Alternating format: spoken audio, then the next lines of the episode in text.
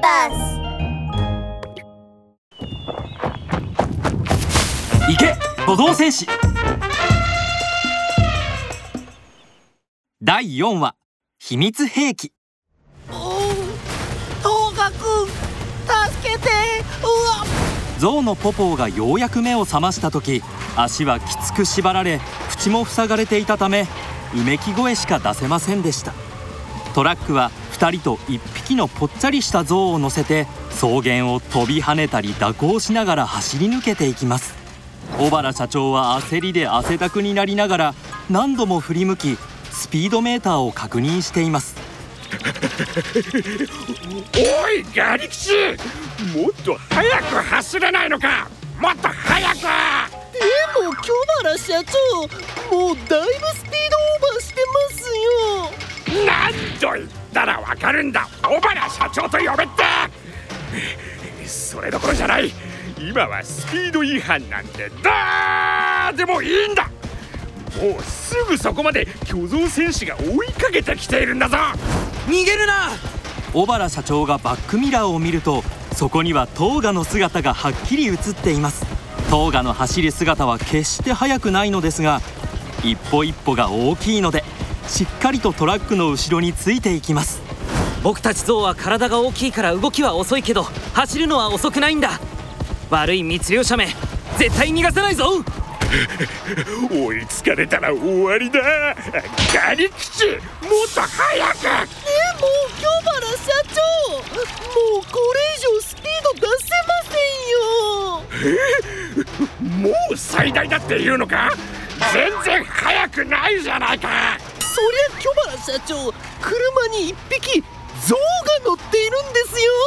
タイヤもへこんでいるしもうこれ以上は早く。ガリ吉が言い終える前にトラックのタイヤはポポーの体重に耐えきれずにパンクしてしまいました。京原社長タイヤがパンクしちゃいました。どうしましょう。そそそそそそそれは 慌てるな。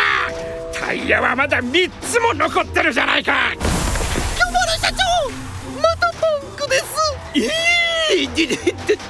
大丈夫まだ2つもあるお前らのタイヤあと一つしかないじゃないかもう逃げられないぞまずいですよ京原社長どどうしましょう全部この象のせいだ俺より太るなんてあの巨像戦士に追いつかれる前に急いで森の中に隠して象牙を切ったらさっさと逃げるぞ！トラックはうっそうとした森の中に入り中でぐるぐると何度も曲がると複数の岩が密集している後ろに止まりました。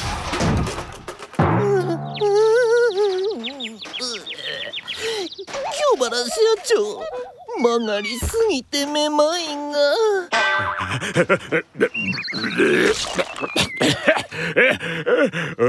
俺もだ。だがこんなに曲がったんだからきっと俺らを見つけることはできないだろう。よし急いでナイフであ違う斧で象牙を切るんだ。やめて！象の牙は顔から生えていて血管もつながっているんだ。切られたら血がたくさん出て死んじゃ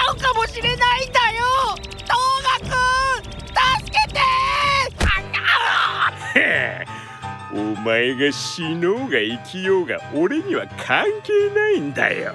俺はお前の象牙がお金になればいいんだ。さっさと切るぞ。ポポーはまた口を布できつく塞がれてしまい全く声も出せずに恐怖で全身を震わせています。小原社長とガリ吉が鋭い斧を振り上げポポーの象牙に向かって振り下ろそうとしたその時斧が牙に当たろうとしたその瞬間トーガが颯爽と駆けつけ鼻を強く振り払い斧を一気に弾き飛ばしました。京原社長巨像戦士が追いかけてきちゃいました。小原社長だって言ってるだろってそんなバカなあんなに道を曲がったっていうのになんでこんな簡単に俺らを見つけられたんだ。そんなのは簡単さ。僕たち象は嗅覚がとても鋭くて鼻を伸ばすと数百メートル先の匂いもわかるんだぞ。お前らはガソリン臭いから森のどこに隠れたとしてもすぐわかるんだ。だって？数百メートル？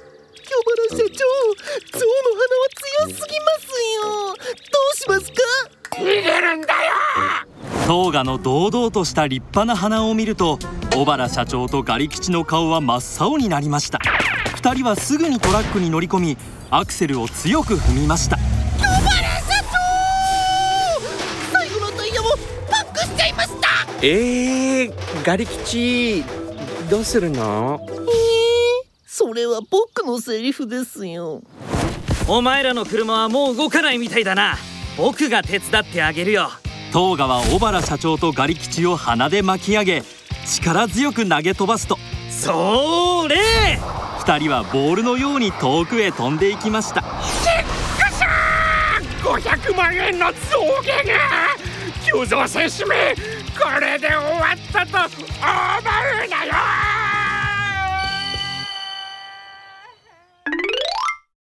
僕の鼻はすごいんだ!ふふトーガくんありがとう!助かったよ!どういたしまして僕たち象の鼻がすごくてよかったね。そうじゃなかったら今頃大変なことになってたからね。象の鼻には血管と神経がたくさん詰まってるから嗅覚だけじゃなくて触覚もすごいんだよ。人間が手で物を触る時と同じように鼻で物を触れるんだ。そうそう。それに長い鼻にはとってもいいところがあるんだ。それはねそれは何？家からまだ数百メートルも離れているけどもうゾウおばさんが作った料理の匂いを嗅げるんだ。やったー！今日の晩ご飯は僕の好物みたい。えー、まだ食べたいの？